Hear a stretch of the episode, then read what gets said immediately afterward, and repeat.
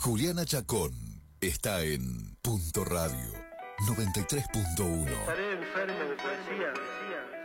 No puedo parar de leer ni de escribir poesía. Toco tu boca, con un dedo toco el borde de tu boca. Voy dibujándola como si saliera de mi mano. Gente, yacíamos en un lecho de amor. Ella era un alba de algas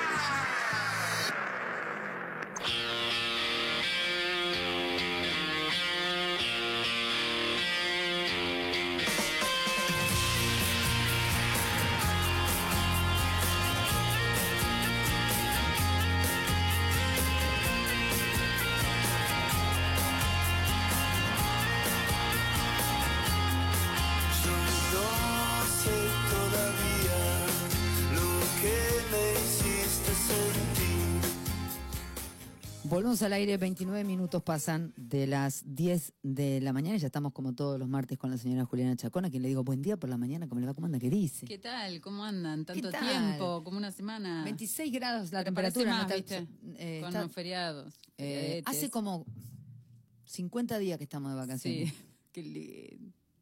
Y te queda como la pachorrita esa de decir, eh, yo ahora tengo que activar como si fuera que no estuve cuatro días relajada. Claro. Es chocante o no es Sí, chocante, sí, sí, Juliana. sí. Vivimos de, de- a un ritmo que no es, que no es eh, sano. Porque además esto se es, es the town, the town, es un pueblo. Sí, eh, un pueblo sin nada. Y vivimos como si estuviéramos en una ciudad grande en la Sí, semana. sí, Entonces, sí, sí. algo mal, Algo está pasando. algo mal estamos haciendo. Sí. O somos una ciudad y entonces los fines de semana tenemos esas diversiones culturales, musicales, artísticas de una ciudad. Matías y yo te hacemos el coro de la risa. O somos un pueblo y, y vamos a 20. No me pides que cabecee. A ver si nos organizamos, muchachos. Le toca, señora. Bien, bueno, eh, hoy vamos a, a tener una invitada súper especial. Viste que cambiamos, cambiamos el tono. Me aburrí de escucharme a mí misma hablar de libros y me pareció que lo mejor era hablar con quienes escriben y, y que cuenten, ¿no? Eh, Este es un, cambio poco- de verdad.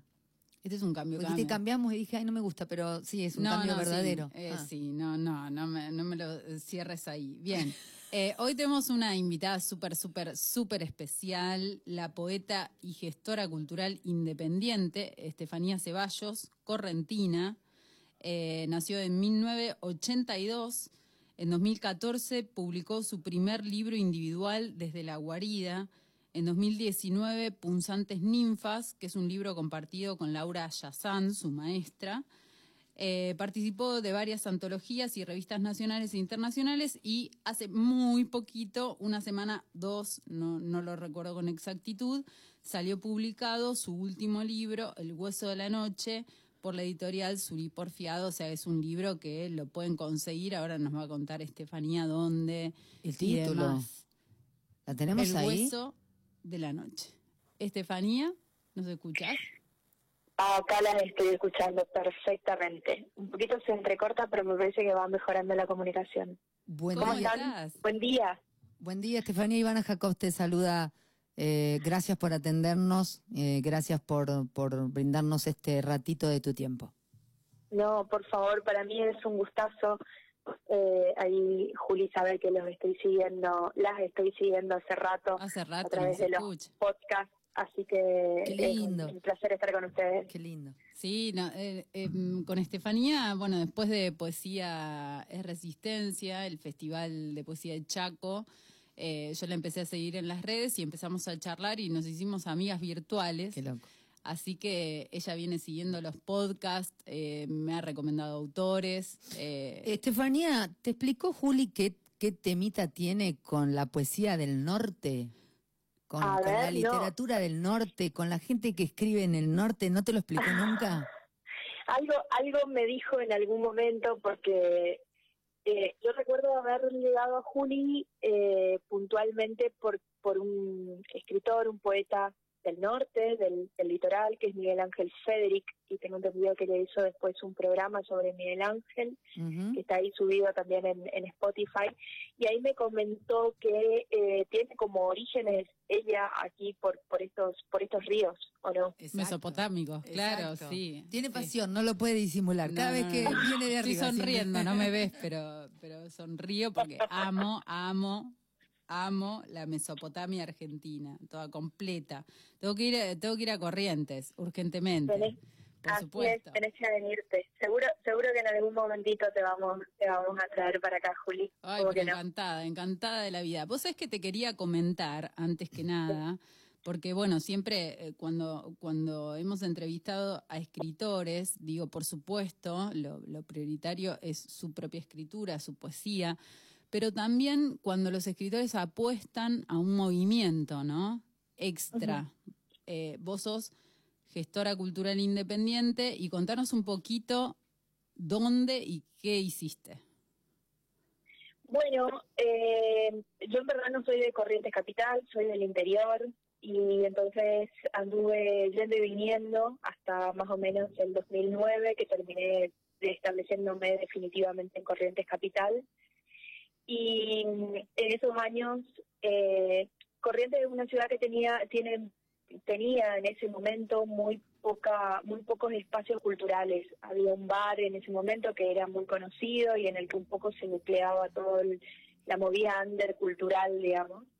Eh, recordar que Corrientes es una, una de las provincias, digamos, más conservadoras, entonces tiene como, como dos mo- movidas culturales muy antagónicas, ¿no? Claro. Por un lado, todo lo que, lo que tiene que ver con, bueno, el folclore, que aquí es el chamamé, eh, el teatro oficial, funciona mucho también el carnaval, hace muchos años que vienen dándole un- una prioridad al carnaval, y un poco allí se reduce, no quiero decir que se reduce exclusivamente a eso, pero, pero sí hay mucha apuesta a ese universo.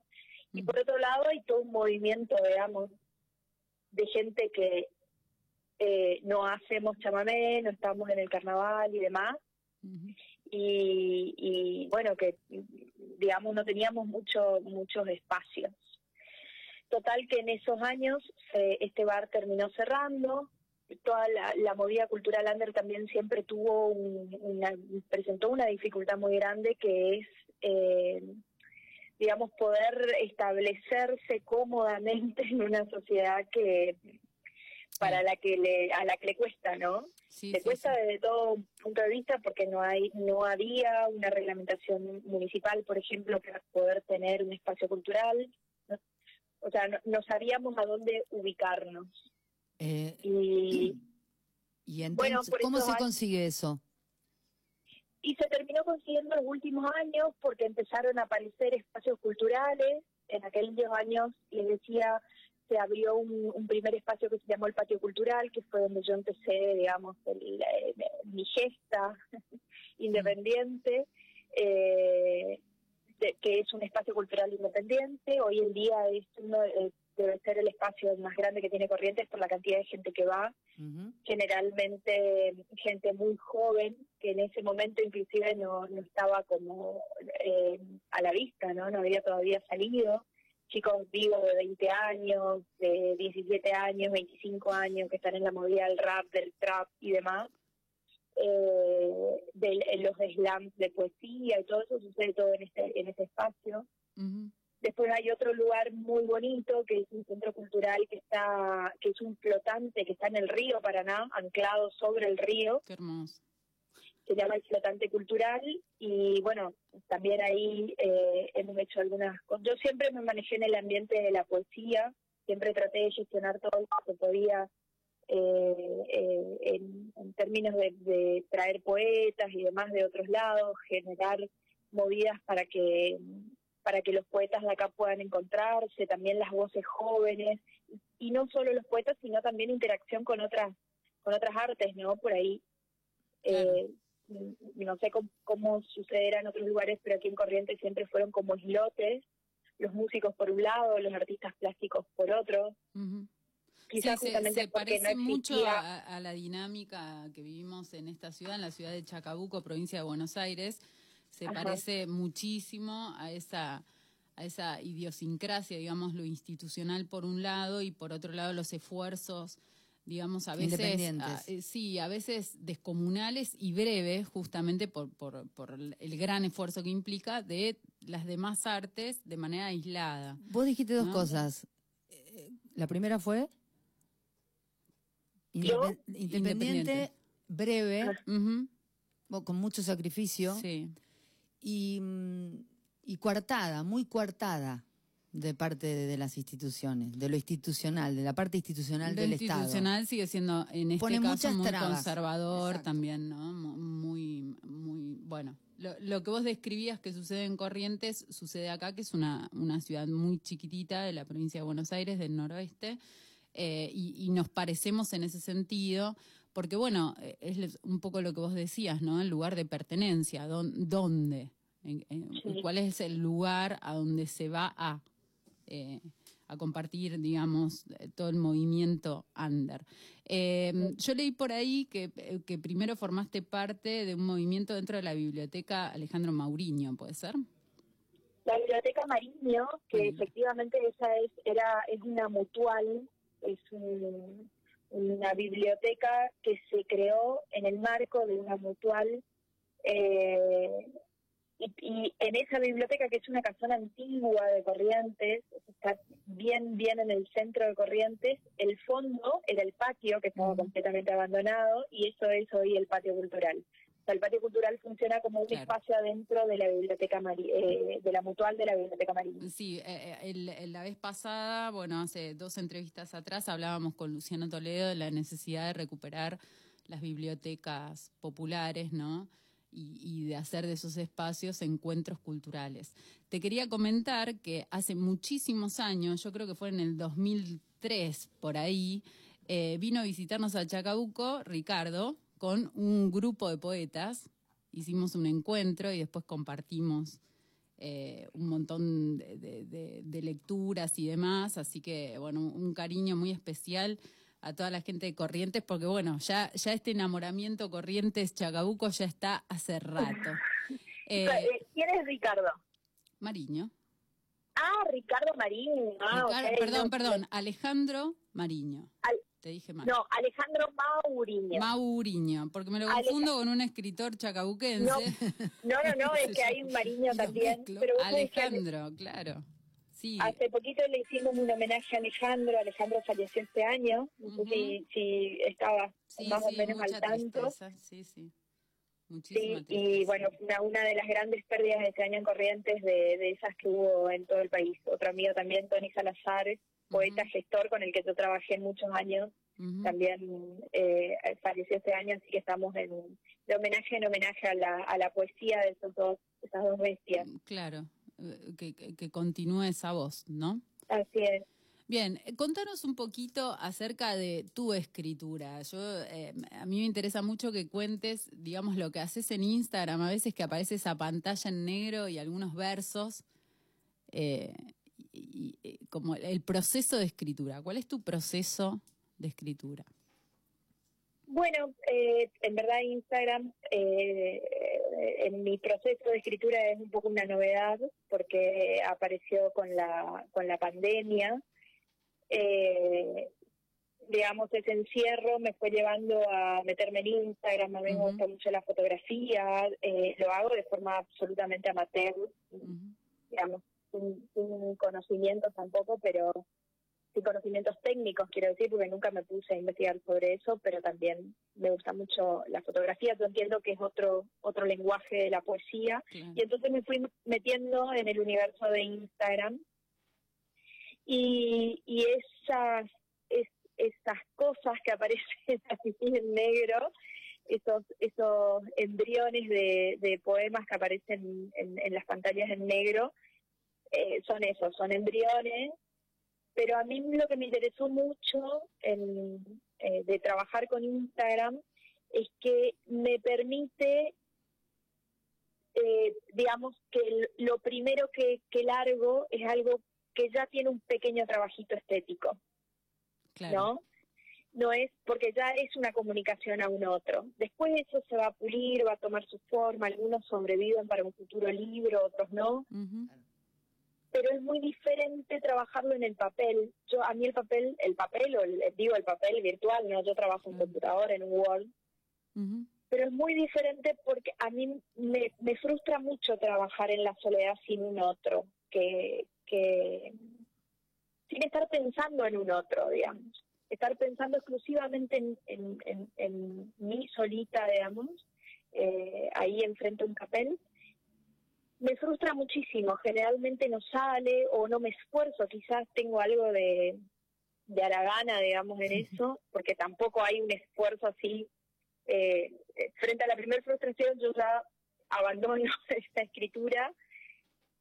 Y Instagram me permitió hacer ese ejercicio, que me parece interesante, en el que no abandono cosas, la mayoría de las cosas que escribo quedan, pero porque hago un esfuerzo estético desde el primer momento en la comunicación de eso que voy a que estoy escribiendo. Claro que eh, eh, vale aclararle al público que, bueno, ahora vamos a escuchar algunos poemas de Estefanía, pero tienen un trabajo estético tremendo, ¿no? Hay, hay- eh, se nota un trabajo, digamos, riguroso sobre la palabra, sobre la forma, sobre la musicalidad, sobre el ritmo.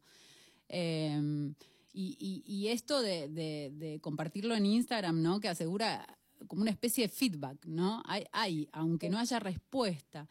Esto te quería preguntar, cuando escribís en soledad, ¿temés encantarte con tu propia voz? Cuando escribo en soledad, bueno, pero lo que pasa es que Instagram a mí me, eso justamente fue lo que me impidió, digamos, la, la soledad absoluta. A mí me frustraba mucho. Yo soy de una escritura en voz alta. La- yo aprendí, digamos, el me metí en el universo de la poesía a través de la lectura en voz alta. Para mí la poesía es se lee en voz alta. Eso lo decía Borges, Estefanía. Vos sabés que em, yo soy un amante de la poesía y mm, me pasó, experimenté eso que dice Borges, que la poesía es poesía cuando puede ser leída en voz alta, cuando, cuando se necesita ser leída en voz alta. Y mm, una vez estaba leyendo un poema de él y necesité leerlo en voz alta. Cuando lo leí en voz alta, bueno, a partir de ahí dije, eh, no hay nada más bello. Es así. Sí, no hay nada más bello. Claro, que- porque, bueno, es, es es, impresionante. es- es poner, en, eh, digamos, vo- volver a generarle vitalidad al poema que está ahí callado y quieto, ¿no? En la página en blanco. Sí. Bueno, Sí, para mí, para, para mí la poesía es, es eso, es una lectura en voz alta y, y por eso también hay determinados textos que tampoco sobreviven. Yo no suelo forzar la lectura, como no, no tengo, digamos, un entrenamiento académico en letras, eh, yo no me esfuerzo por leer algo que no me interesa. Eh, entonces, digamos, aquello que no sobrevive en poesía, la lectura en voz alta, me suelo abandonarlo. Claro, claro, se entiende perfectamente. ¿Y de dónde salen los poemas? Tus poemas, tu poesía. Mira, los dos poemarios que tengo reunidos salieron de, de años de, de- de vida, digamos, de la vida golpeándome, básicamente. Eh, nunca me propuse a escribir sobre un tema. Eh, generalmente voy escribiendo a medida de que se genera esa contradicción con el mundo en el que vivo, en el que habito, por el que transcurro la, digamos, la vida.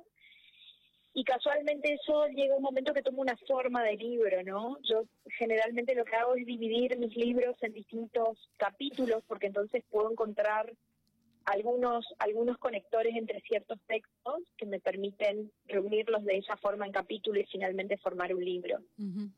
Hubo un solo una sola intención de escribir sobre un tema en, en mi, mi vida poética, digamos, que fue sobre la muerte de mi abuela, eh, que fue una, una madre para mí, que falleció hace tres años, y eso sí, eh, allí me propuse escribir sobre su ausencia, sobre el silencio que dejó.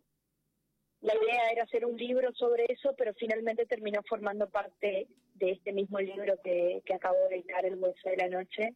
Esos textos están reunidos en un último capítulo al, al final del libro. ¿Querés, eh, ¿Querés compartirnos algún poema de, del hueso de la noche?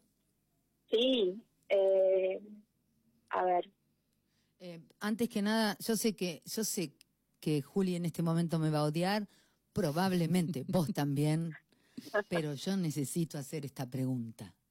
¿Por qué el hueso? porque el hueso... Porque dice mí, tanto el hueso. Bueno, generalmente eh, es complejo explicar, ¿no? Y, y suele perder sentido cuando uno explica una imagen. Por eso me están odiando las dos, ya lo sé. Bueno, es poética, pero de todas maneras la noche, la noche refiere a muchas cosas, la noche, eh, en, en la noche también hay silencio, la- en la noche uno anda ciega, la noche significa oscuridad. Y en este libro yo lo que intenté o, o me pareció que todos estos textos podían reunirse en eso de trabajar el, como decimos acá, quizás ahí también, el caracú de las cosas, ¿no? el, el, el- el hueso de la muerte en mi vida, de la de- del significado de la muerte en mi vida, que fue esa ausencia de mi abuela, eh, el hueso de eh, la palabra en mi vida, de, de la poesía en mi vida. Yo tengo muchos muchos textos trabajados aquí sobre sobre esto, ¿no? Sobre qué es la poesía. Siempre digo, uno un poco se está todo el tiempo preguntando cuando escribe qué es la poesía, porque no hay una respuesta Cada nuevo poema vuelve a decirlo, ¿no? Exactamente. Y, y, y también las experiencias propias, ¿no? El, el, el- el amor, la frustración del amor, eh, los golpes de, de- del amor, la soledad. Todo eso intenté trabajarlo con, ex- con, con la rigurosidad de, de tratar de llegar al hueso. Bueno, ¿no? pero, pero, pero, eh, como vos decís, ¿no? Eh, la explicación eh, queda chiquita al lado del poema. ¿Qué, qué poema podés compartirnos de este último libro? Bueno, les leo uno que es, eh, ya lo leí por ahí, pero, pero bueno, eh, arranco con este. Se llama Ojo. Parte Meteorológico. Uy, amo este poema. Ojo, ¿eh? Bueno. Amo, ah, vos agarrate porque yo sé lo que te va a pasar. Este poema, parte meteorológico de Estefanía Ceballos, es tremendo. Te escuchamos. No se puede atravesar una tormenta con movimientos elegantes. No se puede ser estética allí, ni simpática, ni aparentar que se resista al viento que golpea como un puño o a la lluvia de piedras del camino. Todo es una amenaza durante una tormenta. Hay partículas afiladas volando a velocidades impredecibles objetos para el asesinato que amenazan con soltarse de las paredes, la electricidad cortando el tiempo con su aleteo de pájaro enloquecido. Hay recetas para atravesar una tormenta. Se las puede encontrar en revistas última tendencia o detrás de las estampitas de algunos santos. Hay letreros luminosos, promociones hot sale, terapia all inclusive para atravesar una tormenta. Pero hay condiciones indispensables, la voluntad del cemento y un corazón a, a prueba de naufragios. No es fácil atravesar una tormenta y menos reconocerse en los espejos después. Tremendo, tremendo. Tremendo, la verdad. Tremendo, es un poemazo. Este, eh, este poema, parte meteorológico, vos decías que el libro está dividido en capítulos. Si yo no recuerdo mal, está dividido en cuatro partes. Está bien en cuatro partes. Bien, Así es. eh, esta, este poema pertenece. Ivana no puede hablar porque está llorando. pero- Estefanía, yo te quiero decir una cosita, igual, eh, sí, yo estoy muy emocionada, me parece de una eh, belleza sumamente dolorosa, pero eh, también me gusta dejarla a Juliana con lo que Juliana me hizo a mí durante mucho tiempo. que era leerme y atravesarme y yo tener que decirle, "Ja, ja, mira, ¿entendés? Ahora la dejo a ella. Muy bien. Eh, Estefanía, este, este poema, parte meteorológico, eh, a, a cuál de las partes del libro El hueso de la noche pertenece? Este poema pertenece a la primera parte del libro, lo que sería el primer capítulo, eh, que es un yo cada capítulo del, del libro lo arranqué con un pequeño texto hecho también por mí los primeros tres, el último es una cita, pero este arranca con un texto que dice, la sed cabalga sobre mi lengua y siempre hay una palabra que se abre. Tremendo, tremendo. Hermoso. ¿Tenés otro para compartirnos? Sí, vamos con otro, vamos de Dale, otra dale, parte. dale, que el cuchillo entre, dale. Bueno, este es un- el segundo capítulo que arranca también con un pequeño texto que dice, no digas amor, la poesía será siempre un lugar deshabitado. El texto se llama Mi casa de antes. El amor suele ser un instante que la memoria cristaliza y que las posteriores tentativas no suelen retocar. Lo recuerdo dentro de un auto que busco, dijo, era la hora del búho en la noche del pueblo. La sonrisa de amor era inmensa. Amor tenía sabor a menta, dolía como duelen las heridas recién hechas. Amor decir es mejor que te calles. Amor tener más fuerza. Amor decir después amor mientras golpeaba el centro de un juego de muñecas. Y una aprende entonces este oficio de saltar cercos de próxima coartada.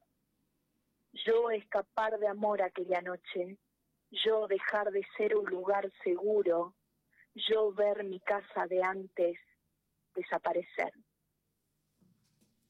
Acá quedé como Ivana. es, es tremendo, tremendo, ¿no? Y, sí- y sí, un poema, obviamente, eh, el poema se nota que está arraigado, digamos, en algo de lo vivido.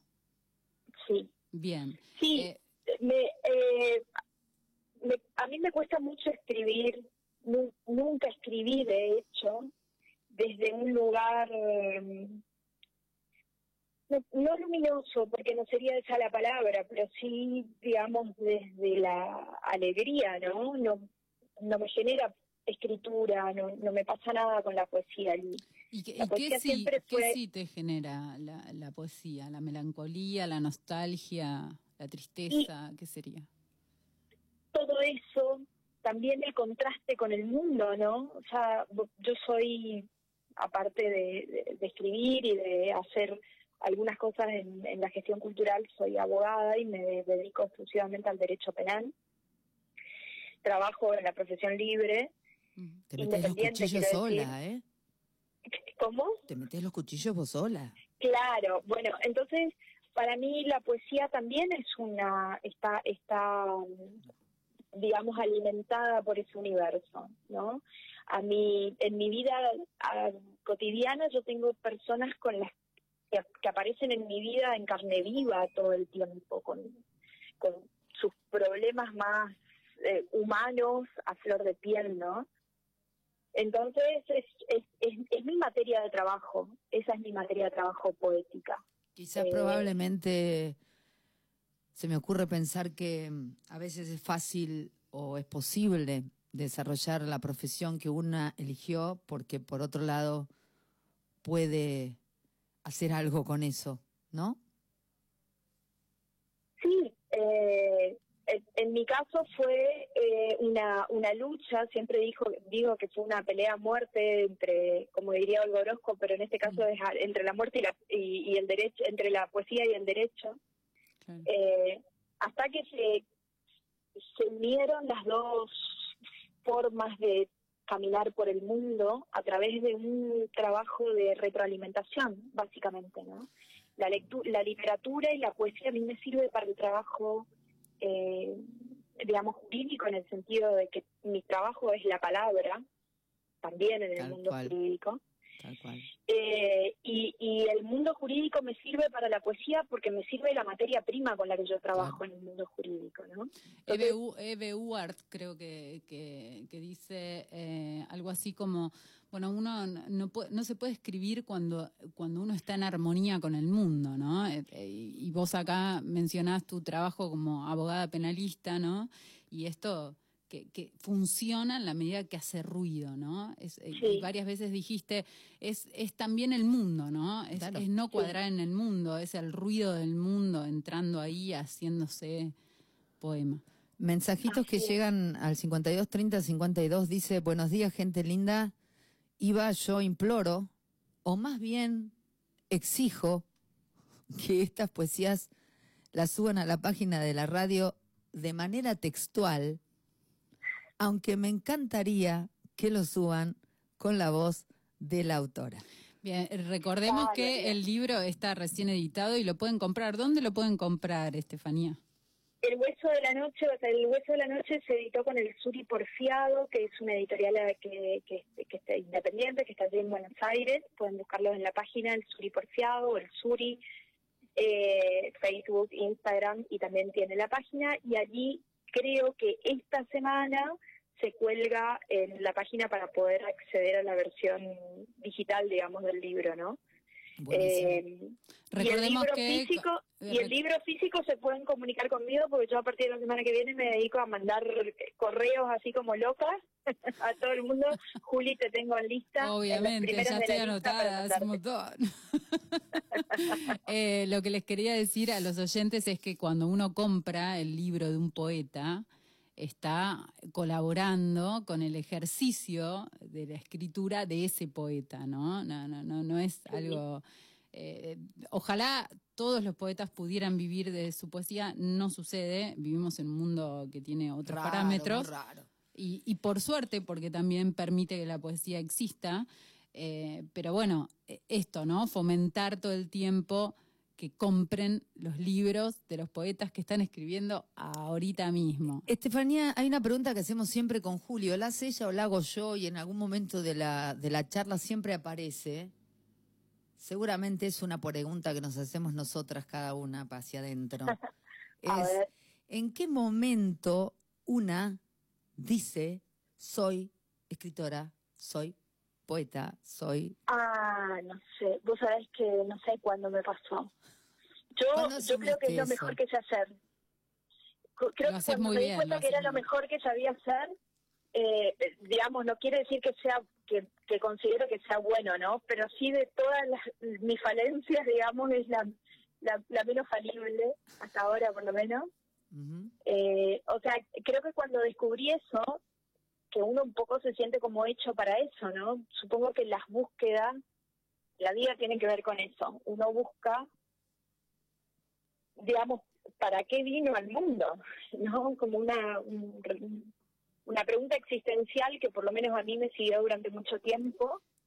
Y cuando yo descubrí que era eso, creo que ahí pude entender que efectivamente sí era ¿Lo negaste poeta. alguna vez? Dijiste, no, no, no, no, no, esto no. ¿Te peleaste con, con, Estefanía Poeta o no? Muchísimo, muchísimo. Eh, ya te digo, tuve tuve años de, de, de batalla entre el derecho y la poesía que fueron muy muy difíciles. Estuve eh, muchas veces intentando colgar el título. eh, no pude porque las cosas de la vida me fueron llevando a no hacerlo, pero la, la intención estuvo durante mucho tiempo. Y con la poesía uno tiene, eh, no sé si le pasa a todo el mundo, ¿no? Yo por ahí hablo con, con artistas con los que compartimos un poco esta visión, no solo del mundo de la poesía, también de la música y demás. Siempre es una relación difícil, eh, Sí. porque no- mi, mi escritura es una escritura descarnada, entonces yo cada vez que largo un texto es, es- es- son mis entrañas, digamos, que están ahí. Claro, el grado de vulnerabilidad, ¿no? Como, como aparece.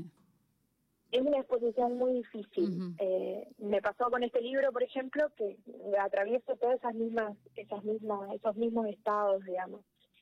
Durante pero- todo el trabajo con el libro, que fueron como dos meses, era la historia era, bueno, eh, está bien, vamos yendo bien, ¿no? Una vez que está el libro, es como que uno quiere guardarse adentro de una caja así y, y que no te vean, ¿no? Que no te escuchen, que no te vean, ya está. ya- Hagan de ya cuenta que otro lo escribió, no fui yo, ¿no? Una cosa así, ese borramiento de la voz. de- del autor, no de la voz, del autor. Estefanía, tiene una tercera parte el libro. Tiene una tercera y una cuarta parte. A ver, ¿Nos compartís? ¿querés que te lea uno de la Dale, tercera? Dale. Bueno, esta tercera parte eh, en donde hay un trabajo un poco de, de mi herencia, digamos, eh, y, y también del cuerpo y demás.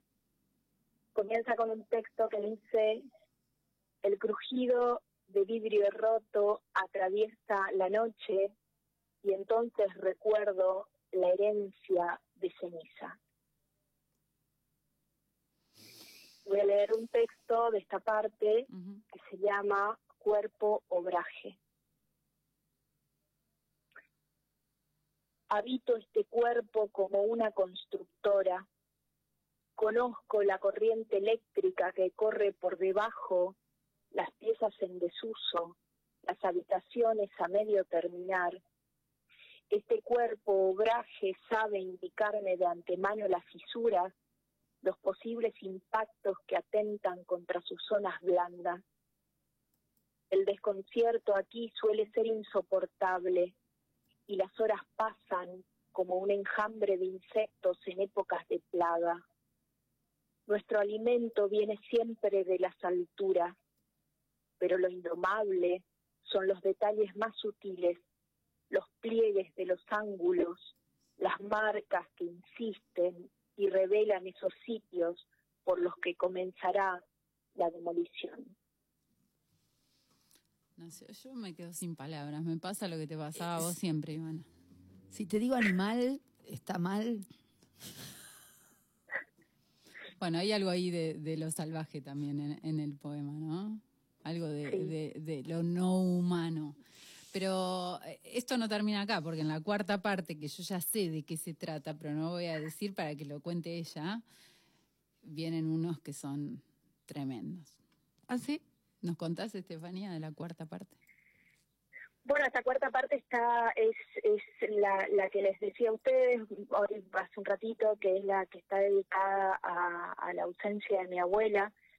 Yo al principio intenté, quise, pensé que trabajaría allí un, un homenaje a ella, pero no, no terminó no siendo un homenaje porque la materia trabajada en estos textos en verdad no es ella, sino es su ausencia, ¿no? el silencio. Yo durante muchos... eh, hace- el, el domingo, que fue el día que presentamos el libro en la Feria del Libro del Chaco, se Ujú. cumplían tres años de su muerte. Ah, Durante todo el primer año eh, me iba a su casa y me sentaba en silencio. El, el pueblo donde ella vivía, que es donde yo nací, está a 500 kilómetros de Corrientes Capital. Yo viajaba cada 15, 20 días pre-pandemia, digamos. Y entonces me iba a su casa, la limpiaba toda la casa y me sentaba con todo armadísimo en la casa, sin tocar, sin que se haya tocado el jabón siquiera, porque un año estuvimos así.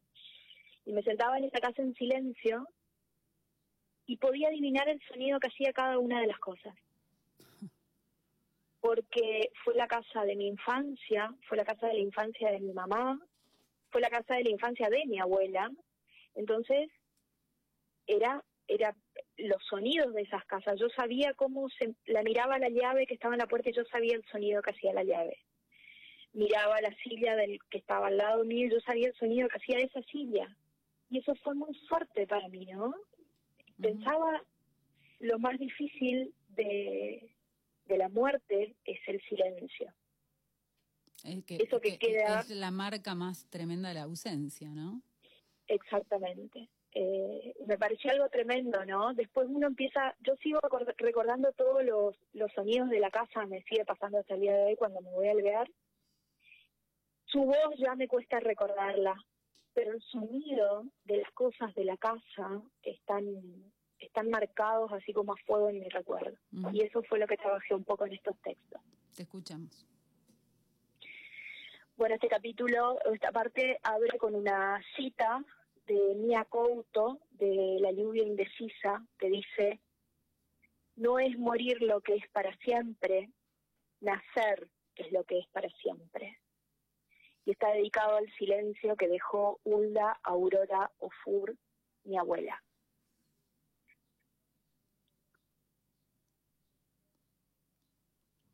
La hija huérfana de la madre huérfana se mira al espejo de la habitación vacía, se descubre idéntica a la que ya no está, con la vieja alianza en su mano izquierda, como un puente, un lazo invisible con la otra puerta de la historia. Es la mudez que se instala en medio de la palabra siempre. La hija huérfana camina por las habitaciones de la infancia, escucha a los que no dicen, a los que no entienden.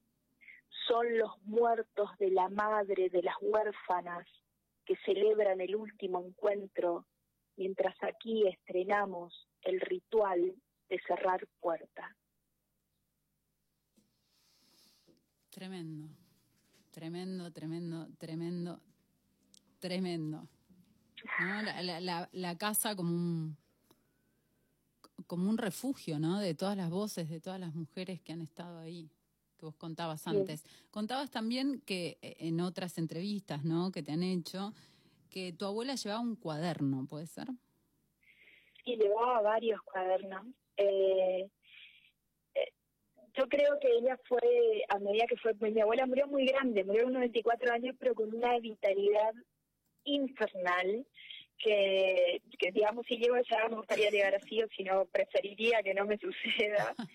Pero está, estuvimos, qué sé yo, estábamos esperando el carnaval del pueblo, digamos, con la abuela, para sentarnos a tomar cerveza hasta las seis de la mañana, como hacíamos todos los años.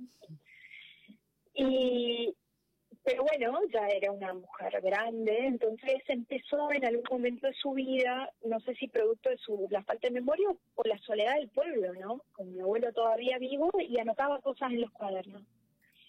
Eh, eran cuadernos que tenían números telefónicos, que tenían recetas de cocina, que tenían talles de, de cosas que hacía ella para, para regalarnos a nosotros, de crochet o tejido.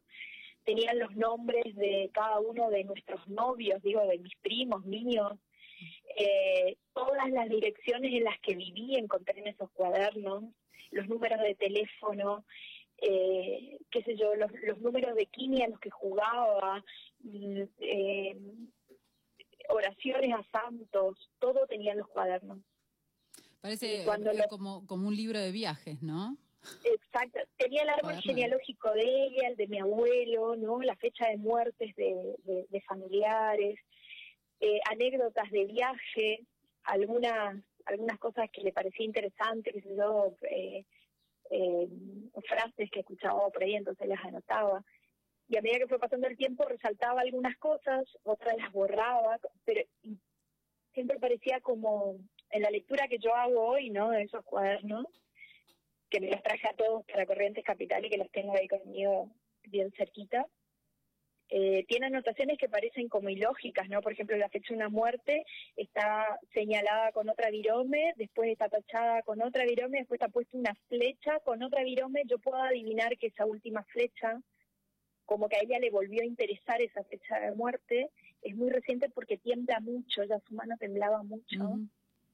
Y entonces a través de los temblores y demás, yo puedo ir adivinando el momento en el que fue haciendo cada una de esas correcciones, anotaciones, tachaduras y demás. Es casi un poco lo que sucede, ¿no? En la propia escritura de, de- de la poesía, esto de las tachaduras, ¿no? De quitar, de reponer, de reescribir, de, de- un, Sí. un- un poco esa especie de collage de- de- del que hablas, ¿no? El árbol genealógico, una fecha, eh, una receta, ¿no? Eh, ¿Cómo repercutió esto en tu propia poesía? Ese, esos cuadernos que llevaba tu abuela. Bueno, sobre- yo en realidad lo primero que quise escribir fue sobre esos cuadernos y terminó siendo lo último, uno de los últimos textos que escribí.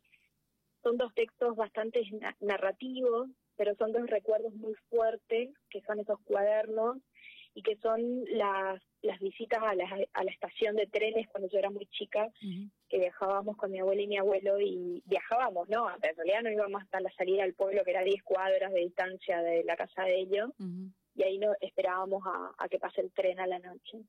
Esos dos textos son bastante narrativos, eh, con, eh, cosa con lo que me suelo pelear mucho cuando me sale de esa forma, pero bueno, eran tan trascendentes, digamos, para mí, que quería que estén en el libro también. ¿Nos podés compartir alguno de esos? Sí, eh, el- el de los cuadernos. Entre las cosas muertas de la casa vieja, rescaté los cuadernos. En ellos están todos los años que tuve, la dirección de cada distancia, los números que olvidaron su voz y la mía. Están las oraciones que serenan las tormentas y las que mitigan el dolor, la fórmula mágica para los juegos de azar, la canción con que saludábamos a los trenes, las marchitas para el piano, la receta de ambrosía, las pastillas para el insomnio de cada década, el último talle de su cintura. Siento allí todos los temblores de sus manos, el perfume eucaliptus de los pañuelos para el asma.